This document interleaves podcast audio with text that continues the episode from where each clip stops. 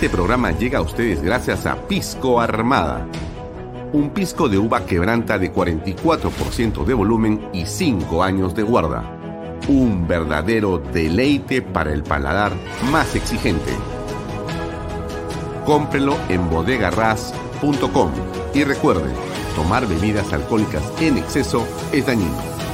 PBM Plus, alimento para adultos con HMB. Proteínas, vitaminas y minerales con HMB. Vainilla y chocolate, que ayuda a mantener la fuerza de los músculos. Visita pbmplus.pe y síguenos en Facebook como PBM Plus y en Instagram como arroba PBM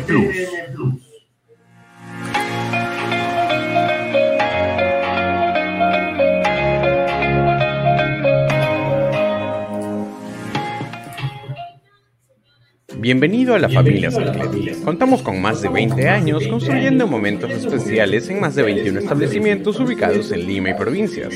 Tenemos la variedad de carta más grande para compartir en familia, con amigos o simplemente tomarte un tiempo para ti. ¿Estás listo para vivir la experiencia Sarcleti? Cumple el sueño de tu casa propia en las Lomas de Yura. Paga desde 935 soles mensuales, con todos los servicios agua potable, luz eléctrica, pistas y veredas. Comunícate por WhatsApp con una de nuestras asesoras o visita nuestra página web gprperú.com. Tu familia e inversión cómodas y seguras en las lomas de Yura.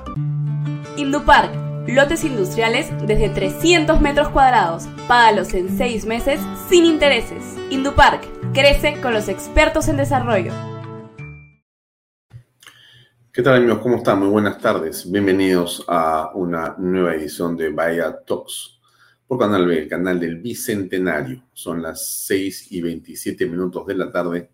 Comenzamos esta transmisión con una noticia muy lamentable. La mañana de hoy en el aeropuerto Jorge Chávez ocurrió un eh, accidente fatal una unidad de eh, bomberos, un camión de bomberos conducido por dos bomberos voluntarios, los que suelen estar en eh, el aeropuerto siempre atentos a cualquier circunstancia, eh, atendió una llamada de emergencia y se dirigió a una de las pistas del aeropuerto.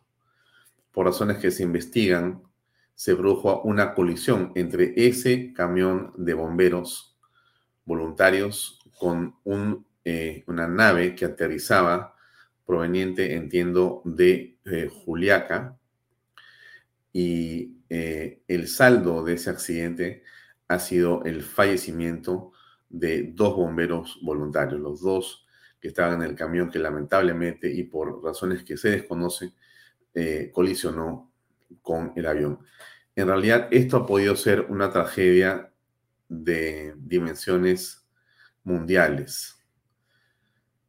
Dios ha estado cerca el día de hoy para proteger a esos ciento y pico de personas de ese avión. Lamentablemente fallecieron los bomberos, pero ha sido eh, una de las circunstancias y uno de los accidentes más, eh, digamos, delicados y graves ocurridos en la historia del aeropuerto Jorge Chávez.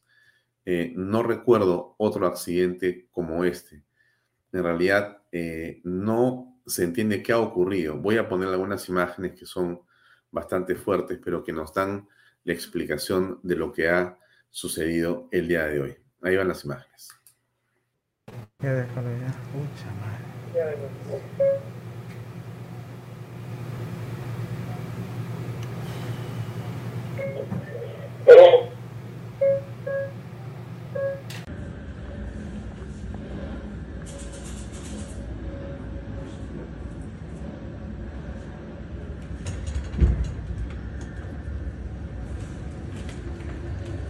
Me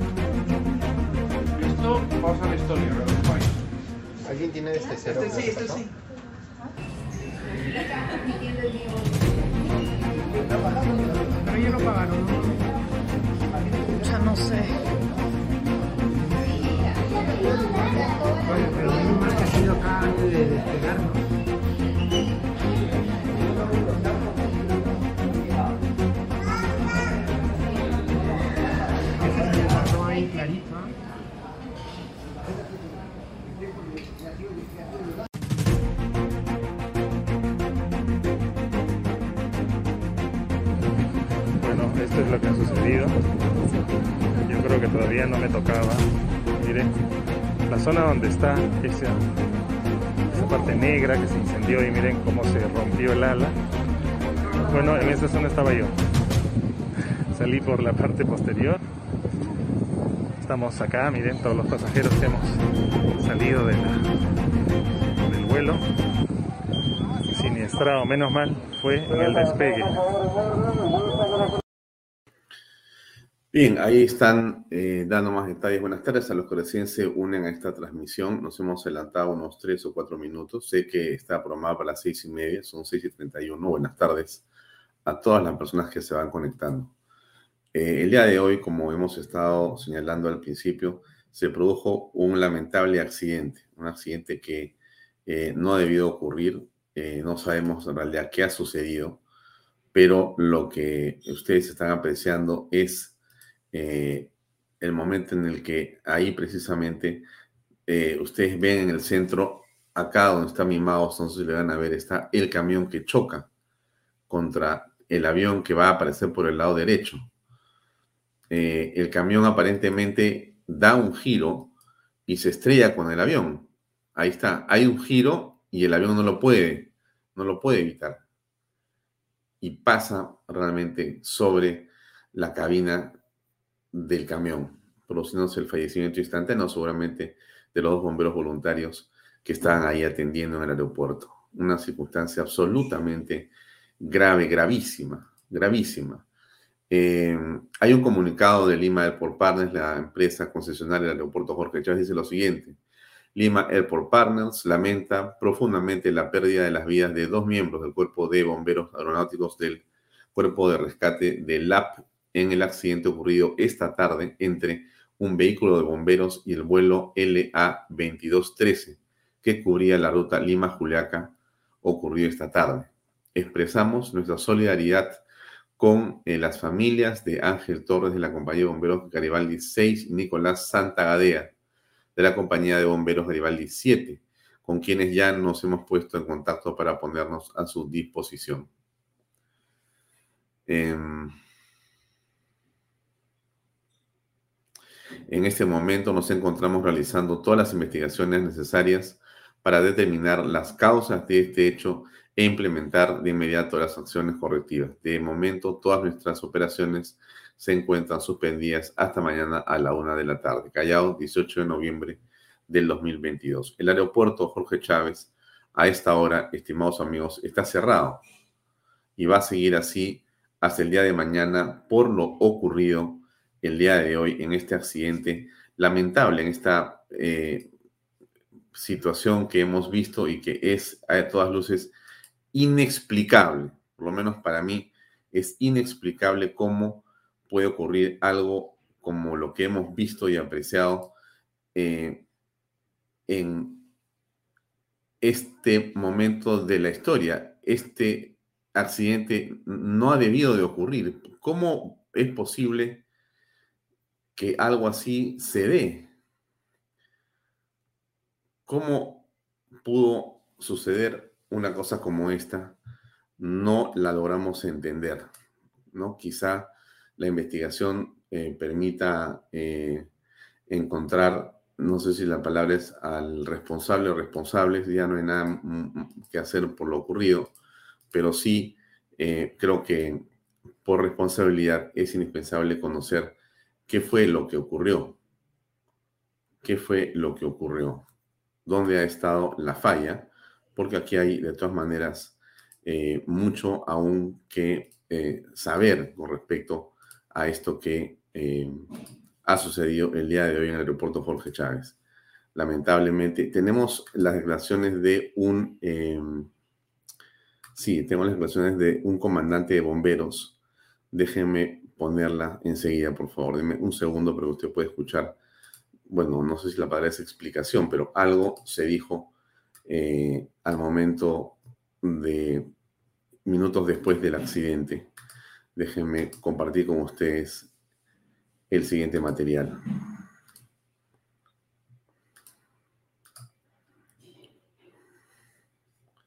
Esto es en Lima, en el aeropuerto eh, Jorge Chávez, el día de hoy.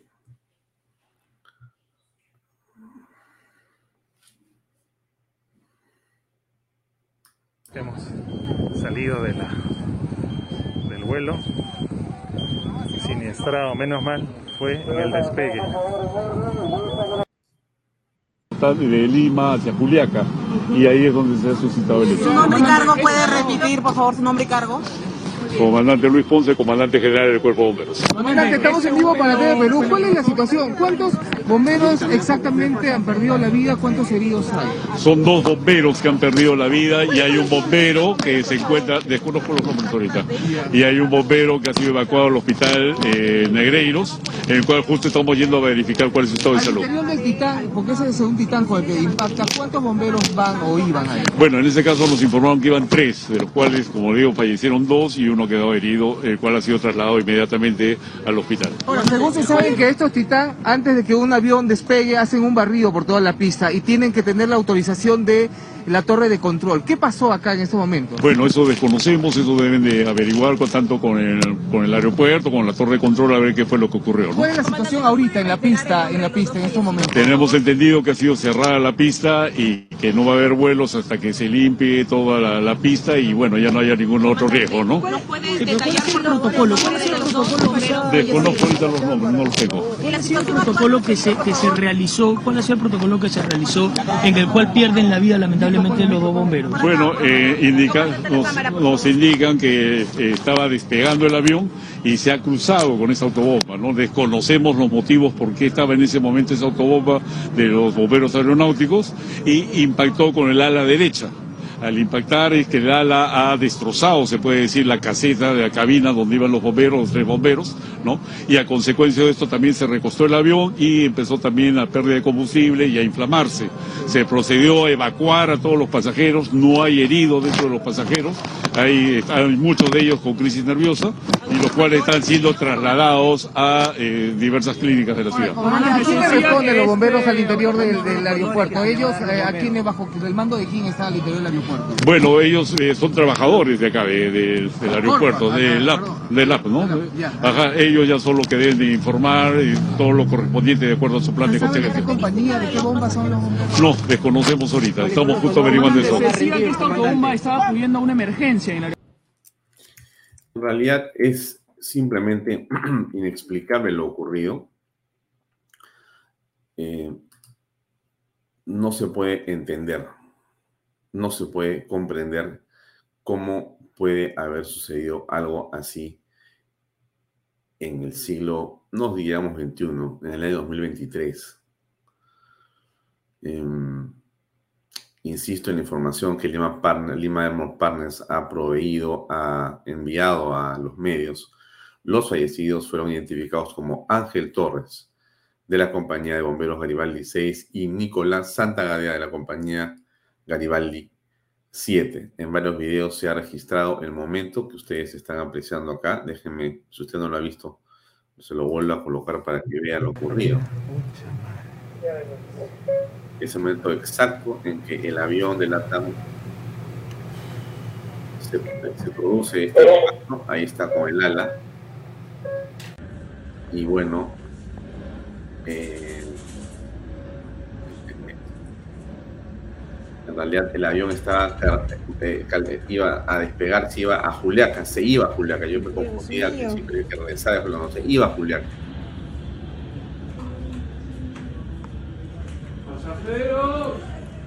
Me muero, me muero. Me muero.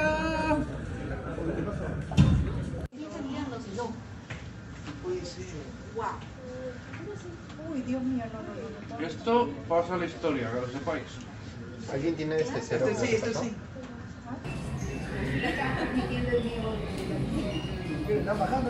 Pero ellos lo pagaron, ¿no? Pucha, no sé. Eh, para que usted sepa, eh,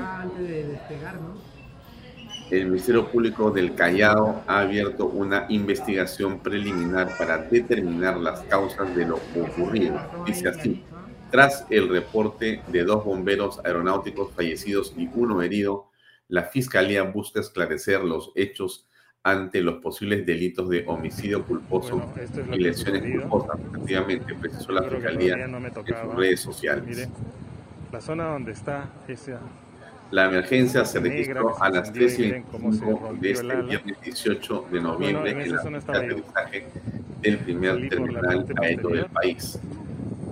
Estamos acá, miren todos los pasajeros. En varios videos se registra el momento la- exacto en que el avión de la TAM despega y uno de sus lados estaba incendiado. Sin embargo, en otro video se muestra que previamente impactó contra un vehículo. Ha informado la TAM que no han habido, gracias a Dios, eh, en el lado de los pasajeros ni tripulantes ningún fallecido. Hay gente con crisis nerviosa, como ustedes han escuchado, pero sin duda es un hecho absolutamente extraño. El aeropuerto ha sido cerrado tras este accidente eh, porque eh, eh, tienen que hacerse las investigaciones y las limpiezas y las contingencias que corresponden. Si usted tiene programado hacer un viaje, este, en realidad esto va a durar hasta mañana en la tarde, por lo menos. Mm, ha dicho la empresa que recomiendan a, las y los pasajeros contactar, no sé por qué tienen que hacer esa distinción de género a estas alturas de la vida. Recomendamos a los pasajeros contactar a sus respectivas aerolíneas para gestionar la reprogramación de sus vuelos. ¿Qué debe hacer usted si tiene un vuelo programado? Lo primero es comunicarse con su aerolínea para que la empresa eh, le dé los lineamientos de qué va a ocurrir en este caso. Y después ver la condición de su pasaje, si es que puede haber o no un reembolso o lo que fuera que, que pueda pasar. Eh, han habido ya muestras de solidaridad. La aerolínea Sky ha emitido un comunicado para solidarizarse con LATAM por el accidente ocurrido eh, el día de hoy. Mm, en fin, este es algo eh, realmente muy, pero muy malo para el país. Eh, aquí déjenme, déjenme, bueno, de, decir eh, algo más al respecto. Aquí hay una serie de responsabilidades que tienen que ser perfectamente eh, delimitadas porque un hecho de esta naturaleza no es simplemente un accidente, no es simplemente un accidente fatal. Aquí tienen que haber responsables, disculpen que les diga esto amigos, pero una, eh, digamos, eh, situación como la que estamos apreciando aquí no puede ser pasada simplemente como un hecho periodístico. Lamentable y triste lo ocurrido, pero no puede quedar como un hecho periodístico bajo ninguna circunstancia. Aquí hay responsables y esos responsables deberían estar en este momento dando la cara. ¿Dónde está el ministro de Transportes y Comunicaciones? Que es eh, en el rubro donde se encuentra adscrito el eh, aeropuerto Jorge Chávez. ¿Dónde está el gerente general de LATAM? ¿Dónde está el CEO de LATAM que no explica esto? Esto es una tragedia. Tenemos solamente hasta este momento esta opinión de uno de los comandantes de bomberos. De Lima hacia Juliaca y ahí es donde se ha suscitado el hecho. ¿Su nombre y cargo puede repetir, por favor, su nombre y cargo? Comandante Luis Ponce, comandante general del Cuerpo de Bomberos. Comandante, estamos en vivo para TV Perú. ¿Cuál es la situación? ¿Cuántos bomberos exactamente han perdido la vida? ¿Cuántos heridos hay? Son dos bomberos que han perdido la vida y hay un bombero que se encuentra, desconozco los nombres ahorita, y hay un bombero que ha sido evacuado al hospital eh, Negreiros, en el cual justo estamos yendo a verificar cuál es su estado de Al salud. interior del Titán, porque ese es un Titán con el que impacta, ¿cuántos bomberos van o iban ahí? Bueno, en ese caso nos informaron que iban tres, de los cuales, como digo, fallecieron dos y uno quedó herido, el cual ha sido trasladado inmediatamente al hospital. Ahora, según se sabe que estos Titán antes de que un avión despegue, hacen un barrido por toda la pista y tienen que tener la autorización de la torre de control. ¿Qué pasó acá en este momento? Bueno, eso desconocemos, eso deben de averiguar con, tanto con el, con el aeropuerto, con la torre de control, a ver qué fue lo que ocurrió. ¿no? ¿Cuál es la situación ahorita en la pista, en la pista, en estos momentos? Tenemos entendido que ha sido cerrada la pista y que no va a haber vuelos hasta que se limpie toda la, la pista y bueno, ya no haya ningún otro riesgo, ¿no? ¿Cuál es el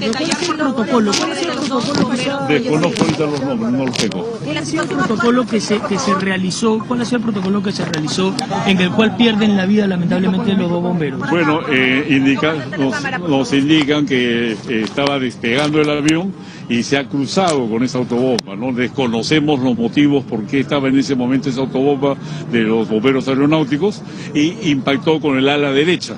Al impactar es que el ala ha destrozado, se puede decir, la caseta de la cabina donde iban los bomberos, los tres bomberos, ¿no? Y a consecuencia de esto también se recostó el avión y empezó también a pérdida de combustible y a inflamarse. Se procedió a evacuar a todos los pasajeros, no hay heridos dentro de los pasajeros, hay, hay muchos de ellos con crisis nerviosa y los cuales están siendo trasladados a eh, diversas clínicas de la ciudad. ¿A quién le responden los bomberos al interior del, del aeropuerto? ¿Ellos eh, a quién bajo el mando de quién está al interior del aeropuerto? Bueno, ellos eh, son trabajadores de acá, de- de- del aeropuerto, del LAP, del LAP, ¿no? Ajá, ellos ya son los que deben de informar y todo lo correspondiente de acuerdo a su plan de ¿Saben de qué compañía, de qué bombas son los bomberos? No, desconocemos ahorita, estamos justo averiguando eso. Se decía que esta autobomba estaba acudiendo a una emergencia en la Esta es una fotografía del equipo de bomberos que normalmente atiende las emergencias, las circunstancias, lo que ocurre en el primer terminal aéreo del país, en el aeropuerto Jorge Chávez. Algunos de estas personas no conocemos a los señores que lamentablemente eh, son una noticia muy triste para todos y no, no imaginamos lo que debe estar viendo la familia de estas personas. Pero eh, son eh, las familias de Ángel Torres de la compañía de bomberos Garibaldi 6 y Nicolás Santagadea de la compañía de bomberos Garibaldi 7. Garibaldi 6 y Garibaldi 7 son las compañías que tenían estos dos valerosos eh, servidores que en este accidente inexplicable, inexplicable, ha ocurrido hoy el fallecimiento de estos dos hombres valerosos. Eh, yo sigo este, preguntándome dónde están los voceros de LATAM, los voceros de Lima Airport Partners, el vocero del Estado, el ministro de Estado. ¿Dónde están? Esto ha ocurrido a las 3 y 20. Son las 6 y 48 de la noche. O sea, hace más o menos tres horas ha ocurrido y un poco más. ¿Dónde están que no dan explicaciones? ¿Dónde están que no dan explicaciones? A mí sí, no se trata de hacer cargamotón contra nadie, pero lo creo, creo que es que este es el problema, amigos, que ocurre en el país cuando nosotros eh, vemos y apreciamos que las cosas en nuestro país se manejan de una manera como lo hemos venido, digamos, evidenciando también en la política. La, política es una forma, digamos, la que puede llamar la atención a eh, las personas que les interesa el mundo de la política. Pero cuando la política está manejada por personas incapaces, cuando la política está en manos de gente que no tiene mérito, menos experiencia e información para hacer las cosas que tienen que ocurrir y hacer, ocurren muertes, ocurren fatalidades. Yo no sé qué ha ocurrido aquí, porque no tengo en este momento más información que la que les he leído a ustedes, que está en varios medios de comunicación. Va a aparecer la información. Pero a mí me parece muy raro que a esta hora un silencio de todos. Porque en las organizaciones como LATAM o Lima del Partners, lo primero que existe, y usted sabe perfectamente lo que le voy a decir, son los protocolos de crisis. Un accidente en el aeropuerto es como decirle eh, un ahogado, ¿no es cierto?, en un verano en una playa. O sea, ¿para qué se preparan los salvavidas? Para los ahogados, ¿no es cierto? O sea que el salvavidas sabe perfectamente qué tiene que hacer, qué decir si ocurre algo. Obviamente, ¿no es cierto? Bueno, en el aeropuerto lo que ocurre, siempre como crisis mayor va a ser sin duda un accidente. ¿Por qué? Porque hay aviones que entran y salen, hay vehículos que cruzan las pistas de muchas maneras, hay protocolos que pueden pasarse por alto por momentos y pueden ocurrir fatalidades como la de hoy. La pregunta que tenemos que hacernos es, si hay un protocolo de crisis, ese protocolo de crisis implica necesariamente que se salga a explicar lo que ha ocurrido. Pero yo estoy con todos los medios en este momento eh, viendo lo que está pasando en el país y no veo en ninguna parte que aparezca información en relación a una eh, clara y, digamos, seria em, explicación de lo que ha ocurrido con este accidente inexplicable. O sea, los eh, responsables en realidad brillan de una manera vergonzosa por su ausencia. Lo digo, Lima Airport Partners en silencio, con un comunicado pésimamente mal redactado, pésimamente mal redactado. Y el silencio de la línea aérea, el silencio eh, de el organismo estatal que ve esto. Y nadie pregunta nada. Nadie pregunta nada. ¿Dónde estamos? Yo, realmente me parece inconcebible que no haya nadie informando de esto aún. Es una noticia en todo el mundo del Esther Velasco Martigorena, efectivamente. Ah, en todas partes está, esto está dando la vuelta al mundo hace rato el fallecimiento de estos valerosos bomberos que lamentablemente en un accidente imposible de explicar eh, han fallecido el día de hoy. ¿Dónde están? ¿Dónde están los que tienen que dar la razón? No, no lo sabemos. Nos apena mucho. Vamos a ver si durante el programa tenemos más información para compartirla con ustedes. Bien, eh, varias cosas, ¿no? Estamos esperando un contacto con el alcalde de San Isidro porque hoy día Aníbal Torres ha vuelto a decir cosas que van en el sentido de la provocación, van en el sentido de lo propio, de la vergüenza. Eh, a estas alturas claramente es un hombre que está buscando desesperadamente ser enviado a su casa a descansar. Creo que eso debería hacer el presidente Pedro Castillo si lo estimara un poquito. Es un hombre que está agotado, es un hombre que en realidad cada día y cada paso solamente sabe confrontar, generar odio y mayor y mayor disrupción. No es eh, lo que un presidente con sus debe ser. Es decir, un hombre de consenso, un hombre que impulse eh, eh, la unidad nacional, alguien que esté preocupado justamente para poder liderar al país, como en estas circunstancias. Porque esto que ha ocurrido es una tragedia de enorme impacto en el país, pero de enorme impacto en el país. Todavía no estamos midiendo lo que ha ocurrido con este accidente.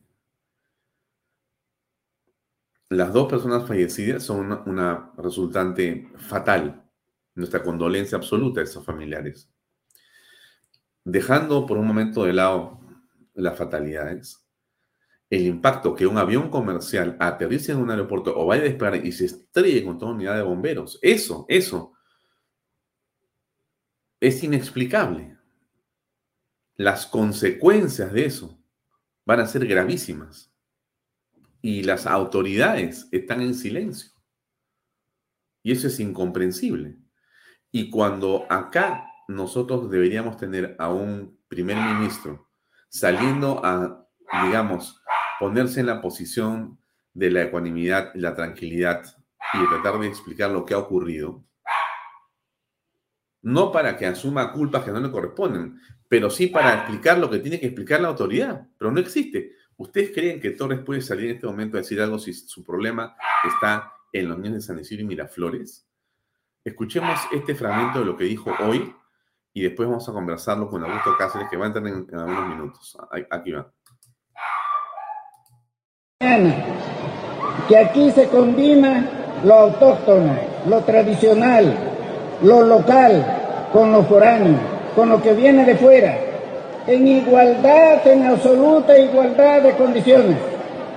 Niños, niñas, personas mayores de distintos lugares del país y autóctonos también de la región.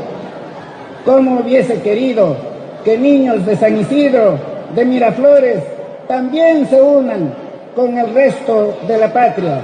Ellos son buenos, a ellos también los queremos. Lo que pasa es que un pequeño sector de la sociedad en estos lugares los deforman mentalmente para hacerlos creer que son superiores. Pero eso es absolutamente falso, como ustedes están apreciando en la realidad, que esos que son, se consideran más capaces, más intelectuales, más idóneos, han sido de lo peor y nos han dejado un país totalmente dividido y con unas brechas sociales inmensas que no son aceptables en una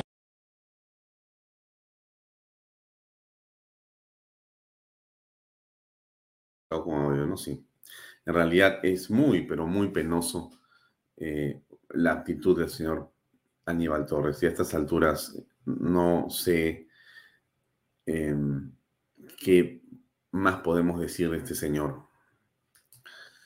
Em, Raquel Loaiza nos dice, no puedo escuchar a Castillo, Salas, Bermejo, Bellido, Torres, me dan mucha rabia. Eh, eso dice Raquel Loaiza. Lucy Morales nos escribe también. Aníbal Torres pecha al Congreso, los provoca abiertamente, quiere que reaccionen a la mala, está cumpliendo un plan predeterminado por la organización criminal de Castillo. El ministro de, Educación, Mutis. Eh, este es el gobierno del odio, insoportable. Aníbal Torres es un canalla. Del Ester deben ponerle la pelota en su boca para que no siga hablando. José Conde dice, en realidad yo no veo cansado a Aníbal Torres, lo veo feliz y gustoso de lo que dice y hace, disfrutando, diría. Eh, sí, es posible que esté disfrutando. Pero eh, igualmente lo que está ocurriendo aquí es de una gravedad absoluta, ¿no? Porque Torres eh, busca ahora, pues, básicamente exacerbar eh, a la población, ¿no? Em, ¿Qué hombre para más mala entraña, ¿no?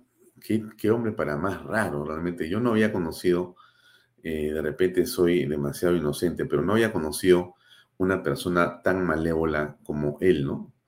Eh, permanentemente, ¿no? Siempre quiere darle vuelta a las cosas para encontrarle un sentido escabroso, ¿no? En, todos, en todo orden de cosas. ¿ah? Escabroso me parece a mí lo que el señor Aníbal Torres ha venido diciendo y haciendo con respecto de una serie de cuestiones políticas. En algunos casos mintiendo abiertamente, como lo hemos mostrado aquí y ha visto la prensa completa en todas partes, la, la opinión pública en todo momento. Y después apareciendo diciendo una cosa, cambiando por otra. Y así podemos eh, ad infinitum hacer la referencia de lo que Aníbal Torres eh, ha venido siendo y diciendo. Eh, Ingrid Jansen Medlin, eso es mala entraña. Y vive en San Isidro. Sí, pues efectivamente, vive en San Isidro. Por eso hemos querido preguntar al alcalde de San Isidro que el día de hoy estuvo en el Parque Bicentenario inaugurando el asta más alta del Perú. Una cosa impresionante realmente que ha tenido hoy día el, alcalde de San Isidro, Augusto Cáceres, que ya termina su gestión en unas, un mes y medio más o menos. Pero esta es una afrenta a los jóvenes, no de San Isidro y Miraflores, de todo el Perú, ¿no? Porque eso es realmente eh, inaceptable, ¿no? Su discurso racial victimista es vergonzoso, de acuerdo a ZAL. Blanca Álvarez me dice, Alfonso, los comunistas nunca cambian, no les interesa la niñez, al contrario, en esa edad es donde siembran el odio. Así es, así es, eso es en realidad. Eh, malévolo es el adjetivo que me dice Patricia Chávez. Eh, es tremendo, ¿no? Sí, pues efectivamente vive en San Isidro, pero, pero Torres no se acepta como es vive en Corpa hace 40 años, dice, dice Patricia Chávez. Bueno, dejemos el tema ahí. Vamos a esperar que llegue el alcalde para conversar con él. Mientras tanto, les cuento otras cosas más. Creo que está aquí. Acabo de escuchar que alguien ingresó. Sí, es Augusto Cáceres. Eh, vamos a conversar con él. Eh, Augusto, ¿cómo estás? Muy buenas noches. Hola Alfonso, ¿qué tal? ¿Cómo estás? Gusto de saludarte. Un abrazo para ti para todos los amigos de Bahía Talks. Eh, gracias por estar con nosotros. Eh, en realidad, me parece que es muy importante tu comentario. Yo quisiera volver a poner el comentario del señor Aníbal Torres y después escuchar cuál es tu opinión. Entiendo que ustedes han emitido un comunicado, eh, pero quisiera justamente, antes de que podamos comentar el mismo, podamos escuchar otra vez a Aníbal Torres. Por favor, ahí va actos realizados esta mañana, que aquí se combina lo autóctono, lo tradicional, lo local, con lo foráneo, con lo que viene de fuera, en igualdad, en absoluta igualdad de condiciones. Niños, niñas, personas mayores de distintos lugares del país y autóctonos también de la región. ¿Cómo hubiese querido que niños de San Isidro, de Miraflores, también se unan con el resto de la patria. Ellos son buenos, a ellos también los queremos. Lo que pasa es que un pequeño sector de la sociedad en estos lugares los deforman mentalmente para hacerlos creer que son superiores. Pero eso es absolutamente falso, como ustedes están apreciando en la realidad que esos que son, se consideran más capaces, más intelectuales, más idóneos, han sido de lo peor y nos han dejado un país totalmente dividido y con unas brechas sociales inmensas que no son aceptables en una Bien, Augusto, ¿qué opinas? Terrible, Alfonso, terrible, verdaderamente. Yo creo que el señor Aníbal Torres ha descendido a un nivel francamente, de, un pozo negro, porque tocar a los niños del Perú, tocar a lo más sagrado que tenemos nosotros los peruanos, que son nuestros niños, es verdaderamente abominable. Abominable. Él, según mi modesta opinión, ha atacado a todos los niños del Perú, intentando discriminar a los niños de San Isidro y de Miraflores, él ha atacado a todos los niños del Perú. De manera civilina, como él es, una persona pues absolutamente soterrada, eh, ambigua, que utiliza el, doble discurso, pero lo que ha hecho es, eh, dice que los niños de, de San Isidro y Miraflores están deformados. Mira, esto es terrible, Alfonso, esto es inadmisible. Yo, no puedo entender cómo un funcionario público y más el primer ministro del Estado peruano pueda comportarse de, esa, de forma. Es, de verdaderamente, yo lo rechazo, lo repudio y condeno estas declaraciones del el señor Torres. Mm. ustedes como Municipalidad de San Isidro eh, han emitido o están emitiendo un comunicado en relación a este tema?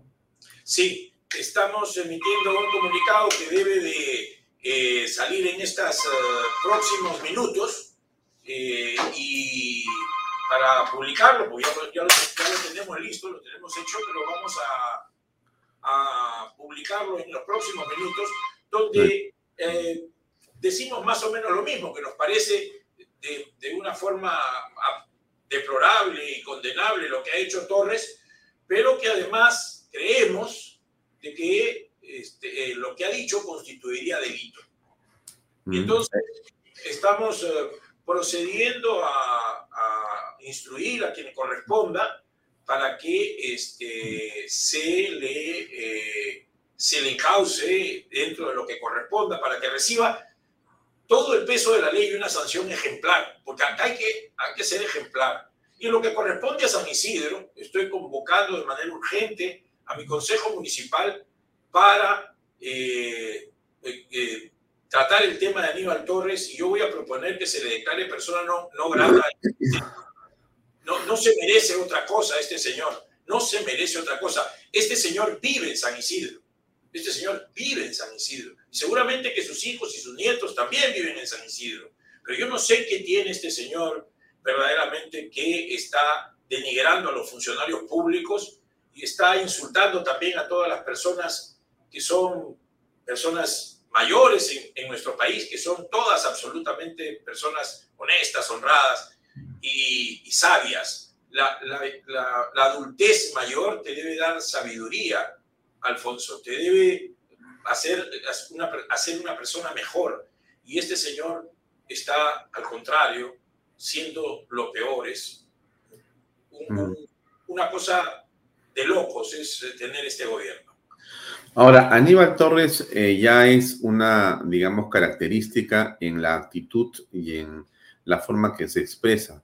Eh, no hace mucho volvió a los titulares precisamente por eh, insultar a una periodista, que es la periodista Sol Carreño del Cuarto Poder. Y él dijo, mala madre, mala hija, mala mujer, porque ella conducía un programa donde había un reportaje que, digamos, recogía los testimonios de las personas que eh, evidencian que el gobierno no hace nada, que el gobierno promete, pero no ejecuta.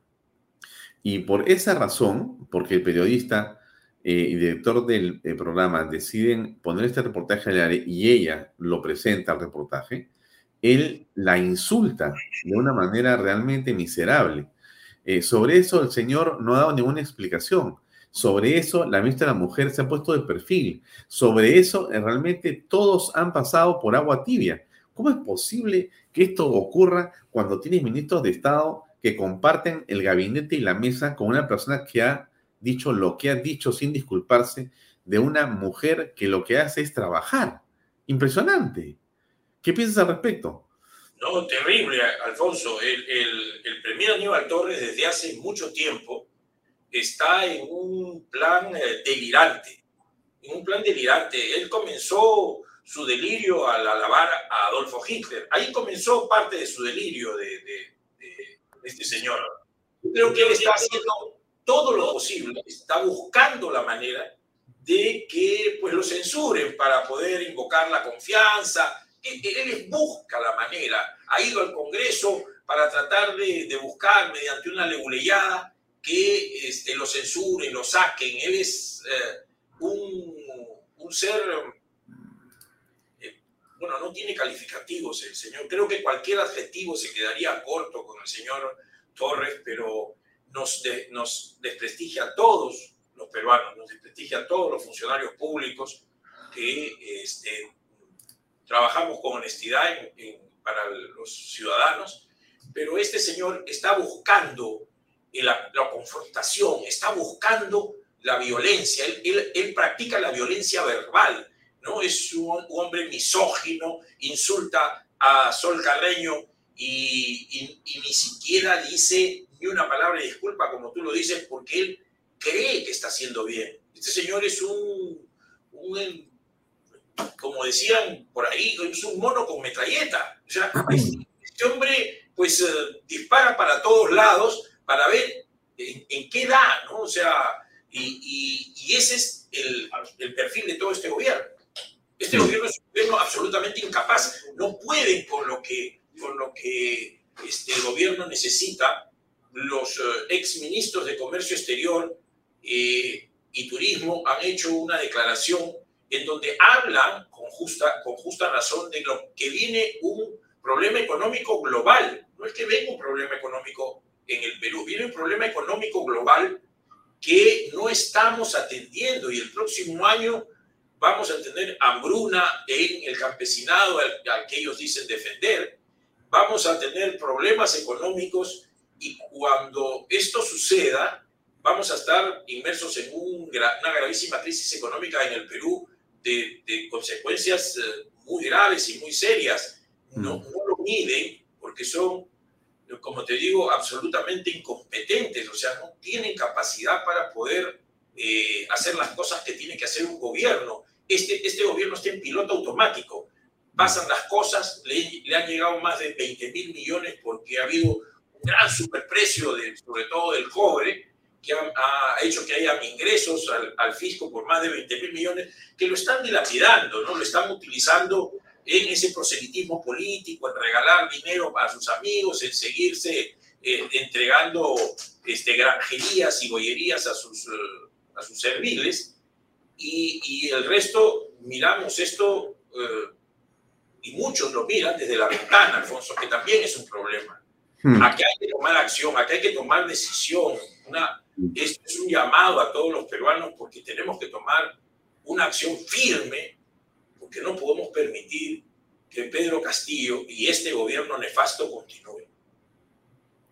Eh, Augusto, has hecho mención a un hecho muy eh, notable que es la violencia verbal que emplea la actitud matonesca del gabinete y de sus ministros. Déjame simplemente recordar que hace unas horas estuvo Aníbal Torres y dijo lo siguiente de la fiscal de la Nación.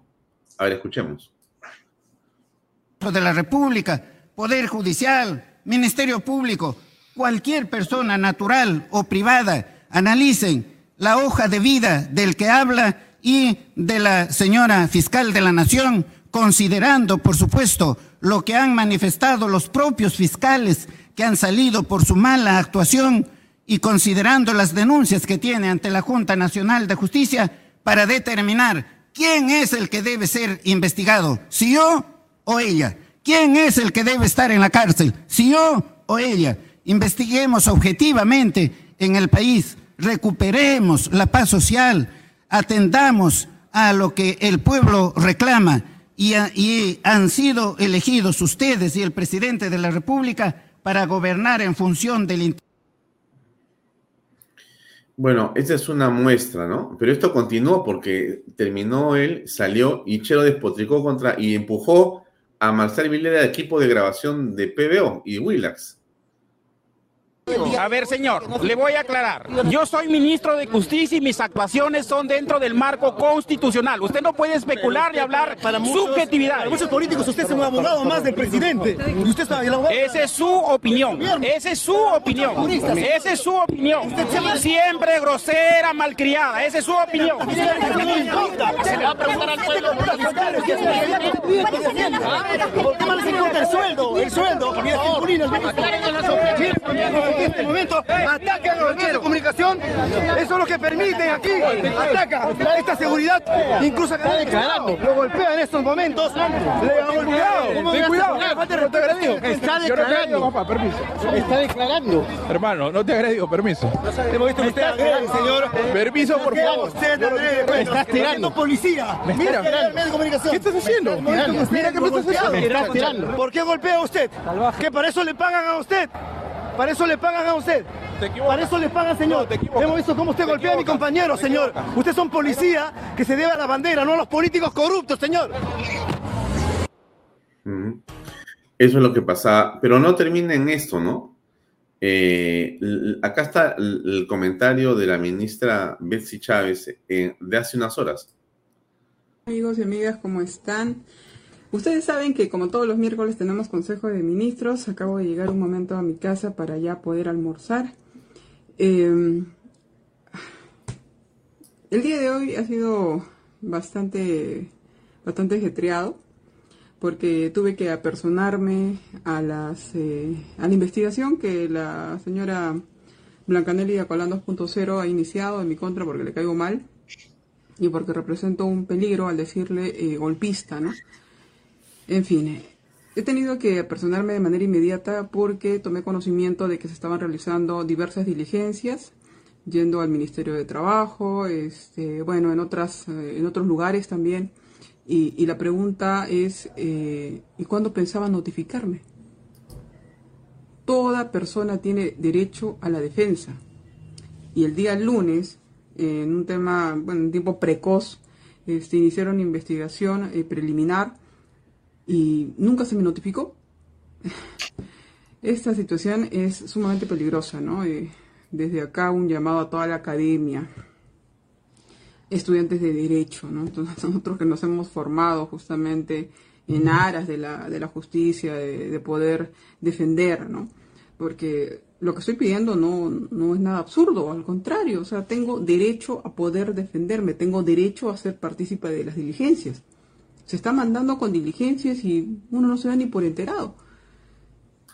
Ya está el, apersonamiento, asimismo he indicado aquellas diligencias que considero son necesarias para demostrar mi, inocencia, porque se ha tejido eh, una serie de, hechos falsos y, la verdad que, causan eh, bastante malestar, ¿no?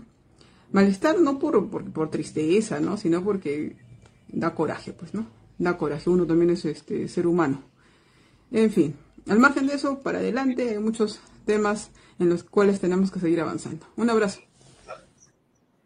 Bueno, ¿qué opinas, Augusto? Hemos escuchado las versiones eh, procaces, violentas, que eh, insultan a las personas, agreden a la autoridad, que es en realidad quien los ha fijado a todos, porque ya tanto el señor Chero como el señor Aníbal Torres son parte de esta investigación fiscal. Creo que la señora eh, Betsy Chávez, no estoy seguro si está también involucrada en otra investigación fiscal, pero todos están ya marcados por la fiscal y el presidente tiene una carpeta donde se han presentado 400 páginas, 190 elementos de convicción, pero sobre eso no se dice nada. ¿Qué opinas al respecto después de escuchar todo esto? Mira, este, estimado Alfonso, lo que ellos están buscando es la impunidad. O sea, este es, un, este es un, una organización criminal. Mira, nunca mejor descrita. Este es un, grupo de gente, el presidente, sus ministros, su familia, los fugados, sus, sus gente de Zarratea, todos, incluyendo los ministros hoy en día, que están buscando que las acusaciones o las denuncias que tiene la, la, la, fiscal de la nación sean dejadas de lado, que nos olvidemos de las denuncias. Es decir, para ellos no es lo más importante la denuncia, y lo más importante es ir a pechar. La mejor defensa, dicen ellos, es el ataque. Entonces van y atacan pero destilan absoluta cantidad de odio, agarran un lanzallamas y disparan para tratar de desprestigiar a quienes, a quienes están investigándolos y al Parlamento, que es el que tiene que acoger estas denuncias para que puedan proseguir en los procesos que le tocan. Jamás en el Perú hemos tenido un presidente con seis denuncias fiscales en curso. No hemos tenido en, el Perú por más cuestionamientos que hayan, que hayan habido. Tenemos hoy en día una eh, fiscal de la nación que es parte de un organismo autónomo, es la cabeza de un organismo autónomo, que está planteando que tomemos acción porque si no vamos a terminar sometidos por la cleptocracia, es decir, por el gobierno de los delincuentes, porque eso es lo que, eso es lo que está sucediendo. Entonces, por eso es que el señor Aníbal Torres sale y dice no, miren ustedes quién es el que debería ir preso, o las fiscales de la nación o yo. Si él pudiera, la metería presa. Porque aquí lo que se quiere, además de ser un gobierno corrupto y delincuencial, es un gobierno que intenta convertirse en una dictadura. Seríamos pues una dictadura de los maleantes. Esta sería la dictadura de los maleantes. Esto es como los, chicos malos de ricos más patos tomaran el poder de, totalmente. Y entonces ¿Para qué? Para poder seguir en el poder, ¿no? Después vendrá Cerrón, y amañarán las elecciones con el Jurado Nacional de Elecciones. Si hoy día hay dudas del Jurado Nacional de Elecciones, el 26 tendremos un Jurado Nacional de Elecciones más sometido y proclive al, gobierno actual. Por eso es que es muy importante tener en cuenta y no perder de vista que aquí esta es una lucha yo siempre lo he dicho desde hace mucho tiempo, entre los peruanos honestos y los deshonestos. La señora Chávez pertenece hoy en día al grupo de peruanos deshonestos, un pequeño grupúsculo que está atrincherado en Palacio de Gobierno. Y ahora ya está preocupada porque le han, le han encontrado pues el hilo de la madeja de sus problemas. Y el señor Aníbal Torres no ha dicho de que él fue funcionario del gobierno de Fujimori entre 1995 y el año 2000, cuando se nombra la comisión interventora de la Universidad Nacional Mayor de San Marcos, el doctor Manuel Paredes Manrique era el presidente de la comisión interventora y fíjate tú quién era el vicepresidente de esa comisión interventora. Era el señor Aníbal Torres. Y supuestamente se iban a quedar un año y se quedaron cinco años, en la cual hicieron tropelías y media dentro de la administración de la Universidad de San Marcos. Así que el currículum del señor Aníbal Torres es pésimo. O sea, no tiene un buen currículum. Y si algún momento tendrá que ir a la cárcel, va a ser él. Porque todos los ministros están hoy día comprometidos en las acciones que está haciendo Pedro Castillo, porque los ministros son corresponsables de lo que está haciendo el presidente de la República. Y no me cabe ninguna duda, Alfonso, que mañana o más tarde, y más pronto que tarde, el señor Chero, el señor Salas, la señora eh, Chávez, la, o señorita Chávez, la señora Boluarte, etcétera, etcétera, etcétera, ¿no? Van a terminar en la cárcel. Van a terminar en la cárcel porque están eh, apañando, están eh, sosteniendo un gobierno que se ha salido de la ley. Mira, este gobierno ya se salió de la ley. Lo único que lo mantienen en el gobierno es la corrupción que ellos han hecho en el Congreso de la República al comprar congresistas. Ellos han comprado congresistas y por eso que no hay los votos para que puedan pagarlo.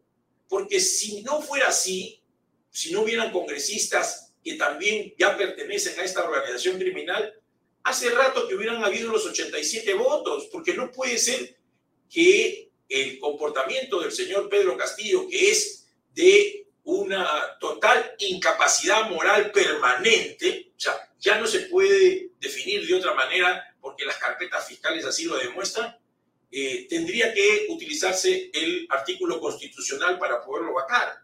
Pero solamente se sostienen porque tienen los votos y siguen comprando votos. Y esa es otra de las cosas por las cuales más, más en cualquier momento, porque la justicia tarda pero llega, les va a llegar a ellos la justicia y se va a saber y van a terminar en la cárcel, pero antes le están haciendo un profundo daño al Perú, Alfonso. Su permanencia en el Estado le está haciendo un tremendo daño al Perú. Necesitamos pasar la página y poder tener personas capaces en el gobierno para poder solucionar los graves problemas que tenemos en el Perú. Problemas que se han agudizado con este gobierno. Con este gobierno. aún no, nos ha llegado a propósito de lo que estás comentando, nos ha llegado una comunicación eh, de varios constitucionalistas. La estoy poniendo en pantalla y la quiero leer. Dice, improcedencia de la cuestión de confianza. Escuchemos, por favor, voy a leerlo, amigos. Atención, ustedes están interesados en esto. Dice lo siguiente.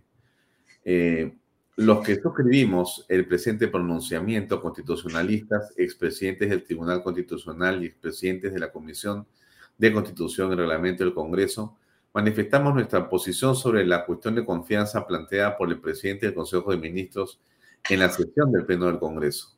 La ley 31399 fue aprobada por insistencia por el Congreso y responde a una interpretación sistemática de los artículos 32 y 206 de la Constitución, pues el referéndum sobre una reforma constitucional requiere que ésta haya sido aprobada por el Congreso en primera votación. Consideramos que la cuestión de confianza planteada sobrepasa el marco legal y constitucional, pues esta debe referirse a la aprobación de iniciativas vinculadas directamente con políticas generales de gobierno. Asimismo, el Consejo de Ministros no puede atribuirse la facultad de determinar la inconstitucionalidad de las leyes, la cual corresponde al Tribunal Constitucional, obvio.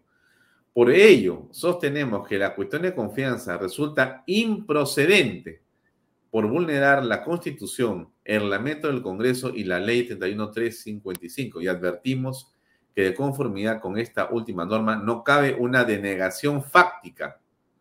¿Quién firma? Domingo García Belaunde, Víctor García Toma, Ernesto Álvarez Miranda, Óscar Urbiola Jani, Ernesto Lume Fortini, Antelo Flores Araos, Carlos Jacanson Nieto, Natalia Primo Pla, José Luis Sardón de Tahuada, Luis Vélez Farías, Gerardo Eto Cruz, Aníbal Quiroga León y Ángel Delgado Silva.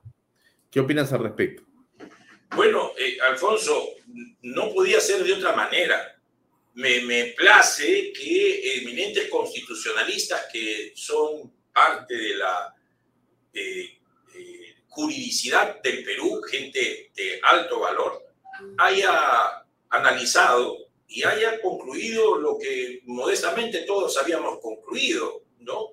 Pero claro, ahora estamos avalados por estos constitucionalistas de que esto es algo improcedente. Esta eh, bravuconada de ir al Congreso, sentarse de manera pues, pues eh, provocatoria, provocativa, ¿no? O sea, matonesca, el matonismo intelectual, ¿no? De esta gente que este, cree que, que tiene el poder como tiene amarrado los votos, no les va a pasar nada. Entonces, piensan que de esa manera este, va a pasar las cosas, este matonismo intelectual. Es, mm. Tiene que ser contra, contrapuesto con estas expresiones de estos juristas que creo que quedó bien claro que no existe ya la negación fáctica, esta invención de este sátrapa no tan nefasto para el Perú de apellido Vizcarra. No existe la denegación fáctica. Así por eso que este, tenemos que felicitar a nuestros constitucionalistas es el insumo necesario que necesita este, este Congreso para que retome un poco la fuerza, retome un poco el coraje y se enfrente de manera, por supuesto, democrática, de manera pues eh, serena, pero firme, ante esta horda de bárbaros atilas que están asolando el Perú. Esta, esta gente por donde, por donde pasa está destruyendo al Perú. Esto está, esto está como, como, como los unos, donde, donde ellos pasan no vuelve a crecer el pasto. Verdaderamente es, es una, una gente muy destructiva, pero creo que la sensatez tiene que primar. Así que felicito y creo que es un gran insumo para que pueda el Congreso agarrar valor. Sí. Muy bien, Augusto, te agradezco mucho por tu tiempo. Eh, hoy día has eh, estado en una ceremonia muy importante en el Parque Bicentenario. Has eh, inaugurado el asta más grande del Perú. Y te felicito, ha sido realmente una ceremonia espectacular. por favor, haznos un comentario breve para terminar, por favor.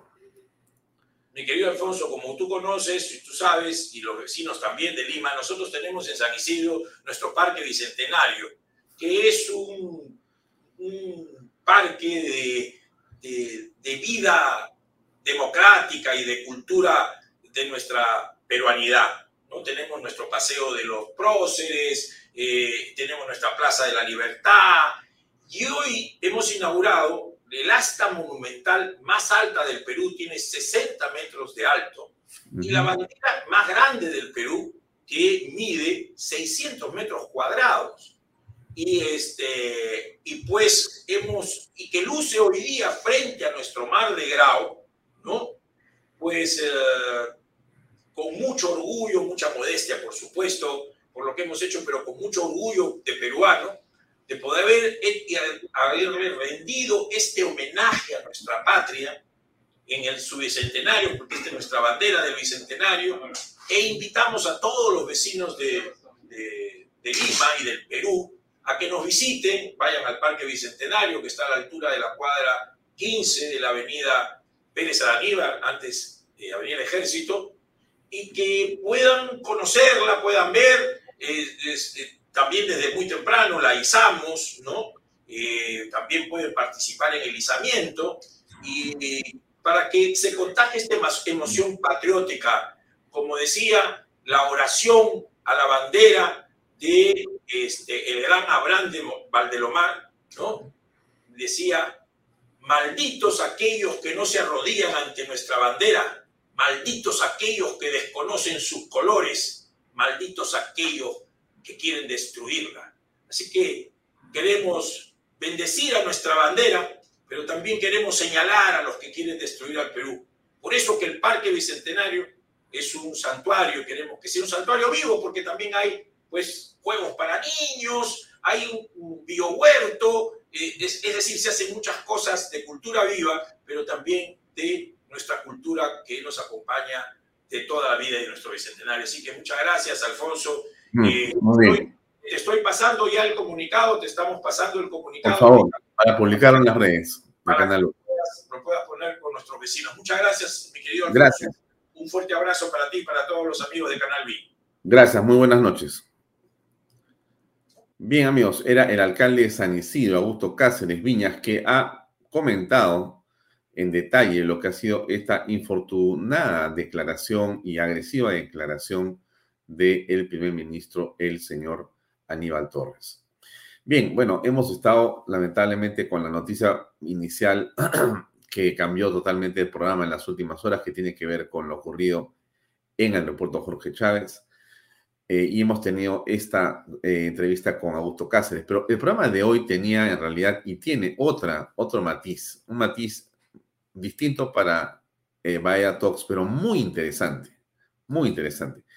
Nosotros hemos conocido y hemos eh, conversado en un par de oportunidades de una manera muy, pero muy interesante con Juan Bergelund. Juan es un hombre dedicado a la tecnología, es un peruano eh, realmente, creo yo, visionario con respecto a la tecnología. Está adelantado eh, de muchas maneras y ha hecho cosas muy, pero muy innovadoras. Eh, y dentro de las muchas cosas que ha hecho Juan, resulta que nos presentó, nos introdujo en una conversación que fue fascinante, que es el tema de los drones. Y de una conversación de un café, terminé el día eh, de ayer visitando una feria de drones en Lima. Creo que la más grande que se ha hecho en el Perú. Algo realmente impactante, pero así le digo, ¿ah? impactante. Entonces, yo quería invitar, y, ah, entonces fui a la feria de los drones. Usted dirá, ¿qué tiene que ver los drones? No, pues es que todo siempre tiene una relación con todo. Entonces, usted que le gusta la política, no se mueva, pues para que escuche qué, qué, vamos a conversar con nuestro invitado. Y yo tengo acá un reportaje que eh, resume en dos minutos lo que es la feria, ¿no? Pero antes déjeme dar la bienvenida a Juan que está con nosotros. Juan, buenas noches, ¿cómo te va? Hola, buenas noches, Alfonso. Un placer estar acá con, contigo y con tus video oyentes. Acá estamos todavía acá en la, en la ah, feria Cidrón espero que no me apaguen las luces ni me cierren la puerta, porque la feria ha durado hasta las 7, pero aquí me he quedado convenciendo a más de uno que tenía una entrevista contigo y que iba a enseñarle lo que tenemos en la feria. Sí, estás en el stand de Estoy en el stand, estoy en el stand, si me permite poner la cámara.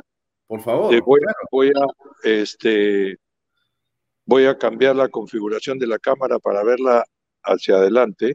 Tengo varios videos que me enviaste, por si acaso, para mostrarlos ahora. Ah, ok. Este, ah, ya. Excelente, excelente. Aquí estoy, como digo, acá estamos acá en el stand. Es un hangar de la, de la Fuerza Aérea que está acá en la base aérea de Las Palmas y han habilitado, este es el Sea Drone, la primera feria de drones que se realiza aquí en el Perú. Porque efectivamente, como, como mucha gente piensa, los drones pueden parecer como un juguete, algunos cuestan como un juguete, pero no son ningún juguete. O sea, así como dicen la policía se le respeta, al aire también se le respeta, pero es algo que no enseñan en el colegio. Entonces, este, esa es una de las cosas que venimos promoviendo en, este, en esta convención, en esta feria, que es la primera que se realiza en el Perú. Sí. Mira, yo, eh, eh, es, muy, interesante. Tengo varios videos que me enviaron tus colaboradores. Me gustaría pasar algunos y comentarlos contigo, pero antes déjame poner un video de un par de minutos donde se explica por un reportero qué cosa es la feria, ¿correcto? Y ahí conversamos. Adelante, por favor. Ahí va, para que lo puedas ver también, ahí va. Nacional Tecnológico de Drones Perú 2022. ¿no? Tenemos aproximadamente 54 expositores, de los cuales tenemos 10 internacionales entre Canadá, Estados Unidos, España, Colombia, México, Malta y vienen representantes de China también con la empresa DJI. También tenemos expositores nacionales y este, mucha tecnología. El objetivo de este Salón Internacional Tecnológico de Drones es traer la tecnología para que no solamente en defensa, como vamos a apreciar, sino en distintas áreas, agricultura, minería, pesquería, topografía, ¿no? se, se puedan utilizar. ¿no? Y que tenemos exposición para todas las áreas.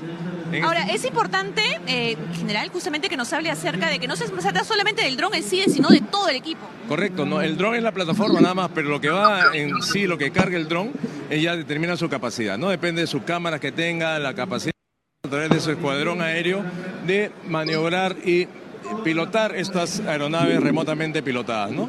Tenemos acá un ADS, es un dron con gran capacidad que...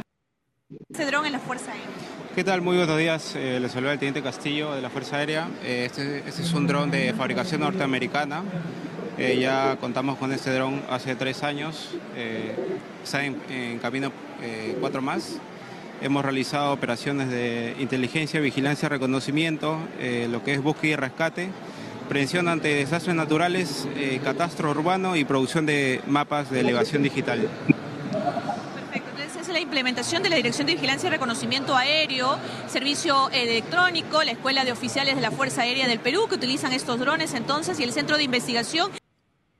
Bueno, entonces la pregunta es, ¿qué tienen que hacer los drones con nuestra vida? ¿Por qué es tan importante y quién puede ir a esta feria? Entiendo que mañana sigue.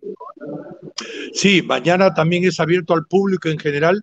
El día de ayer y el día de hoy han sido un poco de, de la orientación hacia los profesionales, pero el día de mañana va a estar abierto al público en general, van a haber demostraciones y está hecho para venir aquí con la familia y lo más interesante es que no hay costo alguno.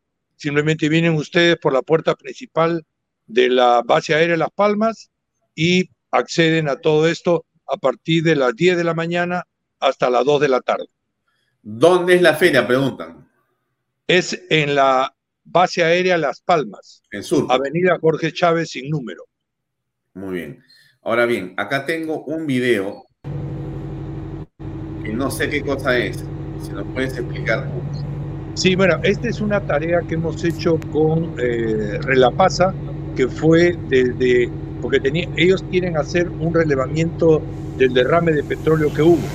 Entonces, ah. como no se puede hacer ningún tipo de actividad de, de pasamayo, tuvimos que alquilar una embarcación para desde la embarcación hacer toda la inspección de las playas que están debajo de Pasamayo. Eso es lo que hicimos en, este, en esta oportunidad. Fue una operación un poquito riesgosa, pero se pudo cumplir con el objetivo. Bien, y después he visto eh, algo distinto que es eh, el lanzamiento con una suerte de catapultas de otro tipo, otro modelo de drones que no sabía que en el Perú existían. Y es esto que estamos viendo acá. Sí, básicamente hay dos tipos de drones. Los drones que conocemos, que son como tipo helicóptero, y los drones tipo avión, que como ustedes están viendo sale con una catapulta neumática, y estos, por el hecho de ser aeronavegables, lo que pasa es que, bueno, aquí entrando un poquito en, materia, en un helicóptero, su vuelo es medio antinatura porque tiene que estar en todo momento haciendo esfuerzo para sostenerse en el aire. Un avión es aerodinámico, por eso que el vuelo de un, de un cópter eh, puede tener aproximadamente no más de 30 minutos, pero el vuelo de un avión, como el que ustedes han visto, otros podemos estar en el aire cuatro o cinco horas sin mayor problema. Esa es la diferencia entre un tipo y un tipo. No. Realmente en las calles. Bien, ahora, ese es, ese es uno de los temas. El otro tema que nos parece súper potente e interesante es este otro modelo, que es con una especie de onda humana. Sí, este, este sale con una, con una liga que es, en vez de tener la catapulta neumática, sale con una liga. Y esta es la liga que hace también el efecto de salir hasta que encuentra la resistencia del aire y puede tomar el vuelo que requiere. Igualito, también es un avión que este tiene menos capacidad, este puede estar en el aire aproximadamente dos horas y media, pueden tener alcances del orden de 30 a 40 kilómetros y con estos, digamos, se cubre extensiones mucho más que la que se puede cubrir con un, con un dron común y silvestre, ¿no? Mm. Ahora, eh, acá tenemos uno más, déjame mostrar, porque me parece eh, novedoso igual mostrar lo que pasa con los drones. En Lima mucha gente tiene drones y la pregunta es si eh, hay alguna regulación al respecto. Sí, bueno, realmente como les decía hace un rato, o sea, los drones parecen como un juguete, algunos cuestan como un juguete, pero no son juguetes. O sea, hay, hay una regulación, eh, obviamente probablemente no perfecta, este, en la cual la Dirección General de Aviación Civil regula los vuelos de estos drones a partir de cierto tamaño. O sea, obviamente esos drones que yo compro en la tienda y digamos que tienen menos de 250 gramos, yo puedo hacer vuelos en cualquier lado. Pero un dron que tenga más de 251 gramos, yo tengo que registrarlo en el MTC y para registrarlo yo tengo que tener una licencia, una licencia de operador de drones, que no es muy difícil. Uno este, se va a una de estas academias, sigue el curso y pide tener la licencia en el Ministerio de Transportes y Comunicaciones, le dan la cita, le toman el examen, que es, digamos, este, doble, un examen teórico y un examen práctico, y con eso le dan su certificación y uno ya se convierte en piloto oficial de drones. ¿no? Mm. Ahora, el dron eh, lo puede manejar también cualquier niño, ¿no? Porque hay drones de 150 dólares y puedes manejarlo en tu casa y ahí vas subiendo de presupuesto y de escala y vas navegando, ya puedes estar en diferentes lugares, pero también guardan un peligro. Hay un riesgo. Sí, definitivamente que todos estos drones guardan un riesgo porque este, pueden crear unos se llama un incidente aéreo. ¿Y, quién va a ser responsable cuando una criatura crea un incidente aéreo con un dron? ¿Es el que lo vendió? ¿El que lo regaló? ¿Los padres de la criatura? ¿El sitio donde están volando? O sea, hay un montón de cosas que están por regular en este mundo de los drones aéreos, pero definitivamente que tenemos en esta industria un futuro bastante grande. Y una parte que no sé si has mencionado es la parte de carga de drones. A ver. O sea, yo, yo creo que en esa, eso es realmente donde se va a ver el cambio brutalmente significativo, el que transporte. es el transporte de carga de un punto A a un punto B. ¿no? Pero hay una limitación en el peso, en el viento, no sé, en las condiciones meteorológicas. ¿Cómo funciona? Bueno, como todo, como todo, como todo aeronave tiene sus limitaciones. También los helicópteros y los aviones ante determinadas condiciones meteorológicas no pueden salir. Igualito los drones. Pero este, los drones ofrecen una, una practicidad bastante significativa para poder hacer este tipo de, actividades. Por ejemplo, nosotros tenemos clarísimo cuál es el mapa de, y el camino que vamos a seguir con los drones Ahorita estamos trayendo un dron alemán, primero para transportar material médico, segundo para transportar sangre, tercero para transportar órganos y eventualmente en menos de cinco años vamos a comenzar a transportar personas. ¿Por qué? Por una lógica muy sencilla. Ustedes están viendo que eh, tenemos aviones que van desde Lima a Ámsterdam con 500 pasajeros, 12 horas de vuelo. es una obra de ingeniería. Pero ¿ustedes creen que el hecho de tener un dron que pueda llevar dos personas 10 kilómetros en una ciudad es un asunto técnico? No, es un asunto, como diría este, criollamente, un chancay de medio. Pero lo que pasa es que no se ha inventado, tiene que regularse, tiene que crearse unos, unos pasillos. Si se acuerdan ustedes, y eso ya configura un poquito lo que es mi edad, esto estamos viviendo los Jetson, los supersónicos. Eso es una realidad en, varios países y obviamente en Perú estamos comenzando con ello. Yo los invito, desgraciadamente Perú no va a estar en Qatar, pero en Qatar ya van a haber taxis aéreos utilizando drones. Taxis aéreos utilizando drones. Así como usted, usted, ah, por eso, uno de los mayores inversionistas en este tipo de tecnología es Uber, Uber y Amazon. ¿Por qué? Porque ellos quieren hacer, imagínese usted, así como usted toma el taxi de su Uber, puede tomar un taxi de un Uber con dron.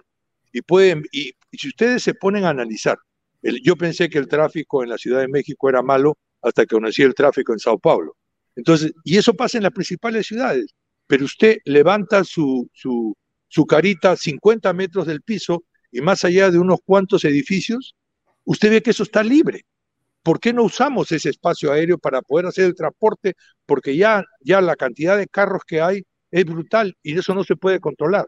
Entonces yo puedo tomar un taxi aéreo de un punto A a un punto B. Yo puedo llegar de Miraflores al aeropuerto de Lima Callao en 10 minutos. Y si no es menos también. Entonces, eso es, eso, hacia eso estamos llegando con esta tecnología. Y ha apostado varias veces, no mucho, pero ha apostado unos 100 dólares que vamos a hacer esto en menos de cinco años. Mm. Increíble, Juan. Estoy sorprendido por todo lo que se ha avanzado. Y en el Perú, eh, ustedes tienen ya una serie de servicios que tienen que ver con diferentes rubros. Entiendo que minería, agricultura, defensa, vigilancia, etcétera, ¿correcto? Así es. O sea, obviamente que hay, hay industrias en las cuales nos ponen la forma roja e industrias que todavía no lo entienden muy bien, porque esto no, es fácil de asimilarlo. Como le digo, algunos creen que es un juguete y otros prefieren seguir con sus, con sus cosas tradicionales, pero, por ejemplo, la minería, la, la, gente de petróleo y gas, son gente que realmente dice, oye, esta herramienta me va a servir. Otra de las cosas son las municipalidades. Más allá del buen ejemplo aquí de, de la municipalidad de San Borja con su escuadrón de drones, pero también las municipalidades tienen para hacer el catastro yo creo que es algo que todavía no, no se están dando cuenta, que el catastro le permite saber el inventario de lo que tienen en su, en su distrito o en su comunidad. Y eso le va a permitir a ellos recaudar adecuadamente los impuestos que tienen que recaudar. Entonces, ese es un trabajo bastante sencillo, bastante efectivo de cómo utilizar los drones en un ambiente, de, de, en un ambiente civil. El hecho de hacer un catastro, que en muchas zonas, este, inclusive en zonas que están bastante metropolitanas, no, no está completo. Imaginen ustedes los catastros en zonas remotas, en algunos casos ni siquiera se han hecho. Entonces, este tipo de, de, herramientas son las que realmente pueden servir para ello. Juan, y la aplicación en la defensa, eh, hemos visto películas, pero también hemos escuchado las noticias. Y se conocen que desde drones eh, se disparan misiles y ya la guerra ya no requiere un piloto en la nave, ¿no? El piloto está, pero en, un, en, una butaca cómodamente sentado con su Coca-Cola y está manejando un computador que vuela en realidad ese aparato, pero está a cientos de kilómetros de distancia. ¿Es correcto eso? Sí, bueno, esos son, esos son, digamos, para los, ah, los países que tienen una gran cantidad de dinero. O sea, generalmente países, digamos, de, que no tienen esa gran cantidad de dinero, utilizan los drones tácticos que son drones de 100 a 150 kilómetros. Esos drones también tienen capacidad militar. Hay, por ejemplo, drones que pueden llegar a 50 kilómetros tipo kamikaze. Tienen en la, punta del dron, tienen un, lo que le llaman en términos militares, un C4, un explosivo, y esos van hacia los 30, 40, 50 kilómetros y caen verticalmente sobre el objetivo. Eso es lo que utilizan en muchos de los ejércitos al día de hoy. Y la diferencia es que un dron de esos te puede costar, por decir un número alto, 150 mil dólares y puede destruir un tanque de 20 o 15 millones de dólares con algo de 100 o 150 mil dólares. Viene usted la efectividad de este tipo de, de, actividades militares, pero prefería yo hablar sobre las actividades de tipo eh, civil ejemplo, nosotros hemos tenido la, el honor de hacer hace dos semanas una, ah, una tarea con Cedro y nos fuimos al Putumayo, a Estrecho. Y ahí hicimos transporte de medicinas desde el Estrecho a la comunidad de Miraflores, 10 kilómetros llevando sueros antiofídicos. Y lo hicimos tanto de ida como de vuelta. Hicimos una presentación aquí y realmente la gente ha sido, está muy entusiasmada con ese tipo de actividades. Pero cuando, uno, cuando nosotros vamos ahí, no solo hacemos los vuelos, sino también enseñamos a la gente, capacitamos a esta gente cómo se puede utilizar los drones. ¿Cuál es el peso que han transportado en esta prueba en el Putumayo? Nosotros hemos transportado ahora un kilo y medio. Ahora, eh, ¿y cuánto tiempo te demoras esos 10 kilómetros? Siete minutos, para que tengan ustedes una idea. ¿Y cuánto lo haces si vas por un por barco, por, una canoa? más o menos te puedes demorarte tres a cuatro horas. Y eso, es, eso es en el modelo pequeño que nosotros hemos utilizado. Hay drones, como el que les puedo mostrar ahora. Este, a ver, déjame ver si le puedo mostrar ahora. Este es un dron que es lo que yo le llamo el, el BMW de los drones. ¿Quién, sabe, ¿Quién sabe mecánica en el mundo? Los alemanes. este es un dron de la compañía Wingcopter, que, eh, como le digo, es el BMW de los drones. Desgraciadamente también le copiaron el precio de los BMW, pero este es un... Este es de precio BMW debe ser varias decenas de miles de dólares. Eh, y, centenas también, ¿ah? A cientos. Eh, ah, sí, este puede costar como uno... ¿Por qué tan caro? Por, por, la tecnología y por lo que puede hacer. Este dron puede llevar 10 kilos a 120 kilómetros en un solo viaje. Entonces, este, este es de la compañía alemana, como le digo, y este, y este es el que nosotros pretendemos utilizar para varios ah, escenarios, como les decía, para la parte de llevar sangre, llevar... este, este, este, Juan, ¿cuál es la altura que puede tener una de estas naves? Bueno, esa la altura se regula, porque eso está regulado por las condiciones que pone la Dirección General de Aviación Civil para no cruzarnos con los aviones. O sea, tenemos que respetarnos uno al otro. Más o menos la altura máxima que nosotros podemos volar o debemos volar es 150 ah. metros. Ya, ok, ok, ok, ok. Y ahí, ese es el corredor para drones, digamos. Así es, así es. Es algo que se está regulando. Por ejemplo, ustedes por ahí, más de uno ha visto un correo en Medellín. Han creado un corredor de drones sobre el río Medellín que está cruzando toda la ciudad. Es algo que podemos hacer también en el río Rima y así pudiéramos este, ser bastante creativos en este tipo de, actividades. Este, pero creo que lo más importante que hemos podido evidenciar en esta feria es que ya la gente se ha dado cuenta que esto no es un juego, no es un juguete, sino tiene múltiples aplicaciones, medicina, minería, oil and gas, este, como les había dicho, la parte de catastro. Eh, definitivamente hemos llegado aquí para quedarnos y esto es solo el comienzo. Muy bien. Muy bien. Bueno, eh, impresionante todo lo que nos has enseñado y también los videos que hemos visto de los drones en acción. Eh, entonces, el plan de ustedes, ¿cuál va a ser en los siguientes meses o años? Van están en el Perú con una oficina que esta es de UAB Latam, ¿correcto? Sí, nosotros eh, empezamos como UAB del Perú hace ocho años. Nos fue bastante bien y hace dos años y medio decidimos expandirnos a Latinoamérica. Y a la fecha estamos con este, nueve países, En, la región. Aquí pueden ver un, mapa de nosotros donde estamos. Efectivamente. ¿No? Eso es lo que México, Ecuador, Panamá, me parece que es República Dominicana o algo por el estilo. Sí, República Dominicana, Costa Rica. Sí, Argentina, Brasil, Chile, este, Costa Rica, República Dominicana y nuestro holding principal está en Panamá. Es ahí donde manejamos toda la, parte principal. Este, por razones estratégicas lo tenemos ahí en Panamá.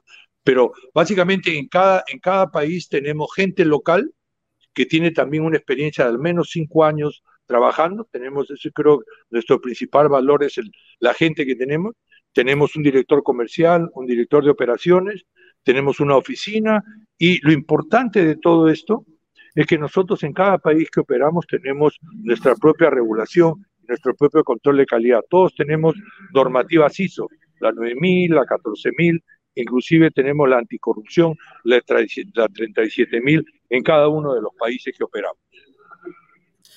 Muy bien, Juan, te agradezco mucho por este, tu tiempo, por esta explicación, por habernos hecho el paseo por la tecnología de drones más importante del Perú. Un gran gusto haberte conocido y estamos a tu disposición. Esperamos verte pronto nuevamente.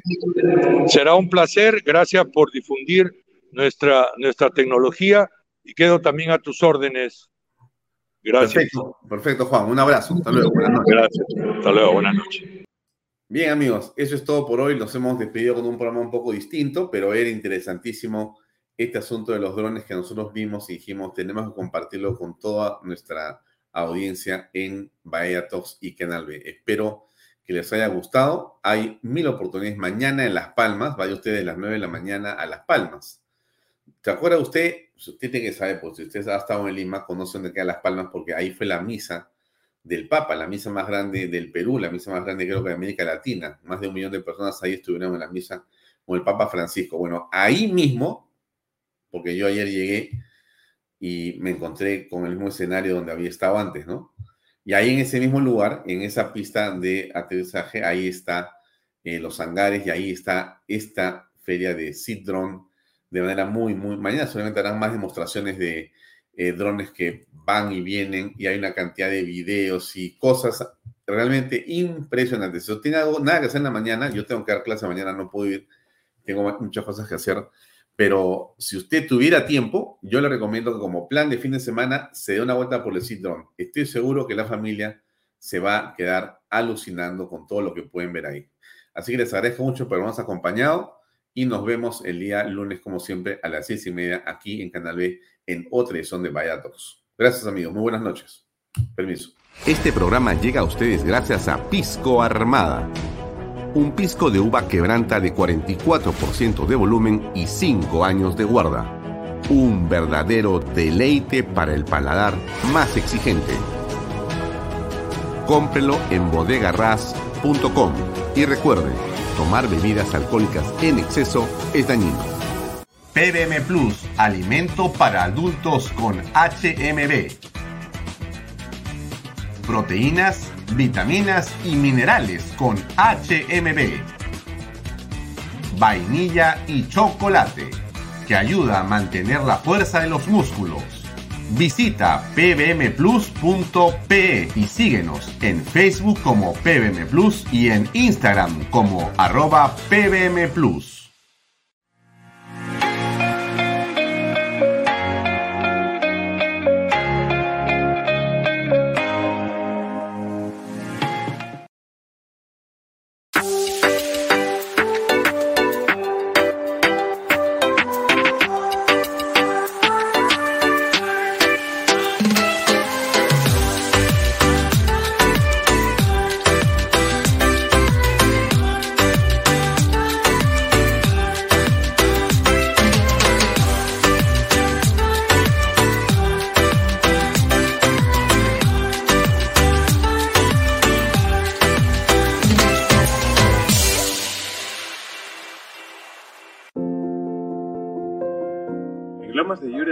Contentos de haber cumplido con el sueño de muchas familias peruanas. Por lo siguiente. Porque nuestros hijos tienen zonas seguras de esparcimiento y recreación. Porque gracias a los bonos de techo propio y nuevo crédito Mi Vivienda pagamos cuotas más bajas que las de un alquiler. Porque gracias al convenio con Foripol tenemos la tasa más baja a nivel nacional.